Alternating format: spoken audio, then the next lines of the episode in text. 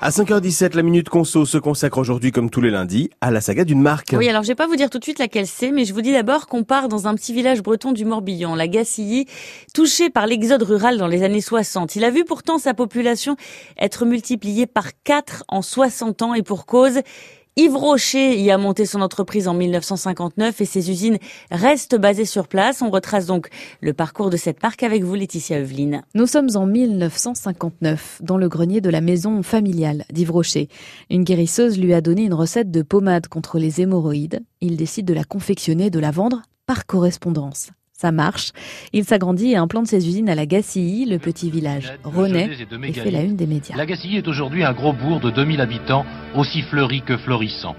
Hier pourtant, ce village, comme tant d'autres, dépérissait doucement et sûrement. Ici un reportage dans le 20h de TF1 en 1978. Yves Rocher y expliquait selon lui les raisons de sa réussite. Euh, je crois à mon amour de la nature. Et puis ensuite, à un certain esprit d'entreprise. Et puis, pourquoi pas, à la ténacité bretonne. Et c'est un peu cette ténacité qui a fait justement que ce village a prospéré. Oui, parce que beaucoup se sont moqués à l'époque. C'était la mode des entreprises de cosmétiques au nom féminin, le sien est masculin.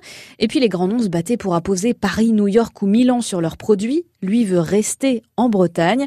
Pourtant, le pari est réussi, selon la directrice internationale du marketing et de la communication, Véronique Goman. 60 ans après, le village de Lagacy, c'est un écosystème complet, puisque de ce village partent à peu près 400 millions de produits par an.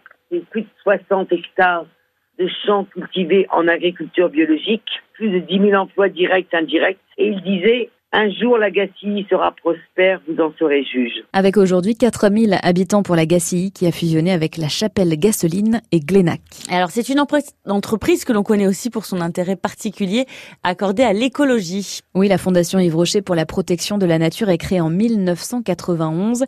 Véronique Goman se rappelle le côté visionnaire de son fondateur. Il crée son jardin botanique en 75. Aujourd'hui, c'est plus d'un millier d'espèces. Il décide d'arrêter les tests sur les animaux à peu près 15 années avant que la législation européenne nous l'oblige. Il décide d'arrêter les sacs plastiques en caisse dans tous ses magasins en 2006. Aujourd'hui, le groupe se compose de 4000 points de vente à travers le monde, dont de très nombreux en Russie.